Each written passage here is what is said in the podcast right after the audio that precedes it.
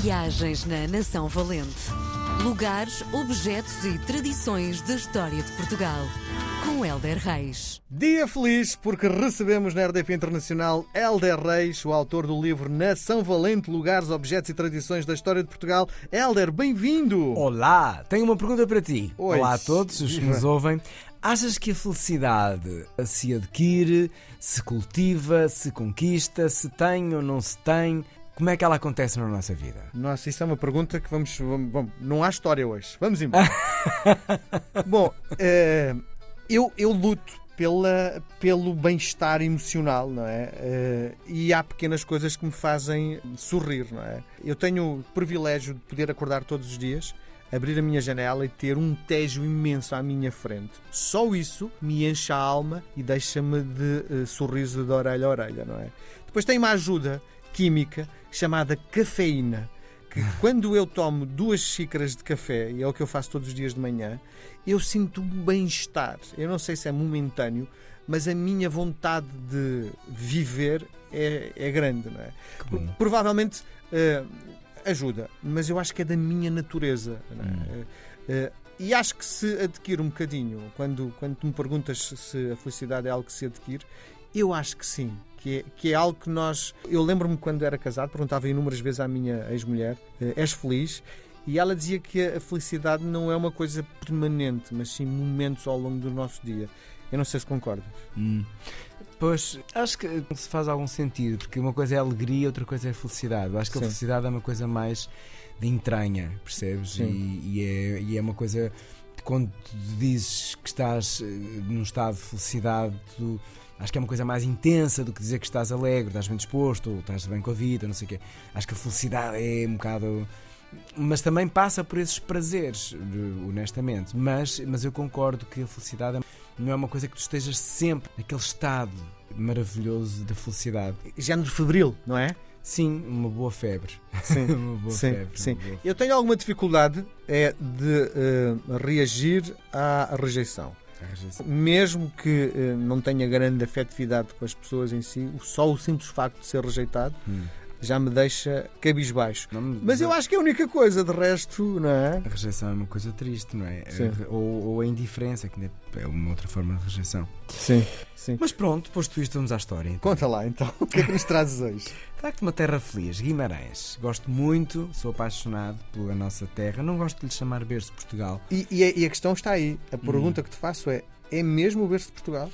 Até pode ser, eu acho que é, eh, quer dizer, é um epíteto tão marcado em Guimarães, mas honestamente acho que Guimarães é mais do que berço de Portugal. É, é, é um sítio incrível, de arquitetura incrível, de gente incrível, de comida ótima. eh, é um exemplo de como se pode colocar uma cidade que é património da humanidade eh, e porque é que é, porque, porque as coisas têm uma identidade e isto é tão bonito que o nosso Portugal assim fosse transversalmente. Que isto é um berço de imensas coisas. E pronto, provavelmente também o berço de Portugal, acho que sim. Eh, Quem sou eu para duvidar? Mas eu, como cidadão, quando chego lá, vejo muito mais do que um sítio físico pequenino ali, vem ali, nasceu. Nem me importa, honestamente. Nem me Sim. importa. O que me importa é que tem monumentos incríveis e museus extraordinários. E tem alguma importância dizer que o berço da nação seja Guimarães? Tem alguma importância? que para. Ou só para as pessoas de Guimarães? Não, para quem é de Guimarães, obviamente, e para todos nós, claro que sim, não, não vou agora também estar a diminuir a, a- a frase, quem sou eu. Eh, Agora, provavelmente e certamente para os historiadores e para quem se dedica a estas questões, foi aqui que sei, é muito importante, foi aqui.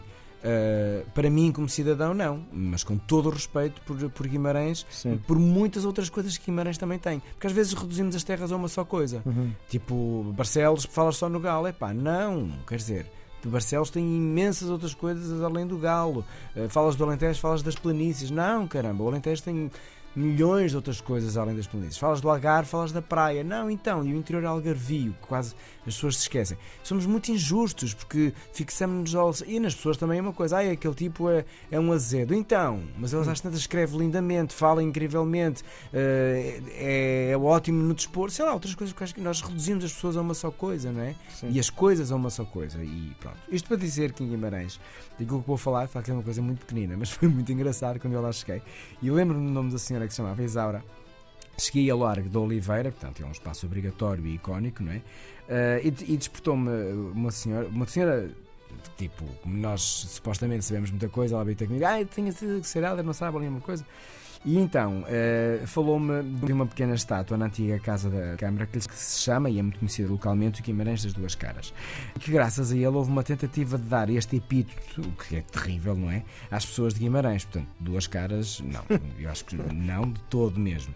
Portanto, ainda bem Até que. é mau, não é? Sim, era muito mau, ainda bem que isso não funcionou. Uh, as gentes do nosso berço são pessoas uh, incríveis e isto nunca faria sentido. Bom, mas de qualquer forma a estátua existe e por tudo isto diz-se que in que este é um guerreiro, uh, tem duas caras no escudo. A coisa séria, bastante delicada e é muito fácil de perceber e uh, tem a ver, uh, isto depois há várias teorias, obviamente, na conquista de Ceuta eles honraram a sua luta e a dos compatriotas de Barcelos, que pelos vistos tinham fugido dos moros, o que eu também acho que é profundamente injusto, portanto esta história está cheia de injustiças e não pode ser. E depois ela disse-me assim de uma forma muito, sabe menino, eu recordo que ela me chamou menino, é uma coisa muito bonita e eu recordo disto porque escrevi na altura, no escudo há uma oliveira que prende um leão. Oliveira é de Guimarães, de Portugal, e o leão é de Espanha. Portanto, e o que interessa é que o escudo significa a vitória contra os nossos vizinhos de Espanha, que aconteceu tantas vezes. Portanto, hum, não só, eu achei a senhora quase que uma ecuménica de reconciliações, não disse que disse que às vezes era injusto por uma série de pessoas e de circunstâncias,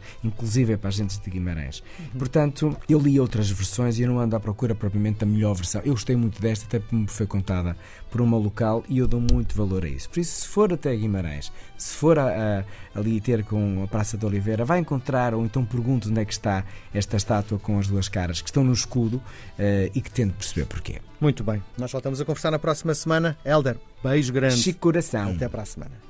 Viagens na Nação Valente. Lugares, objetos e tradições da história de Portugal. Com Helder Reis.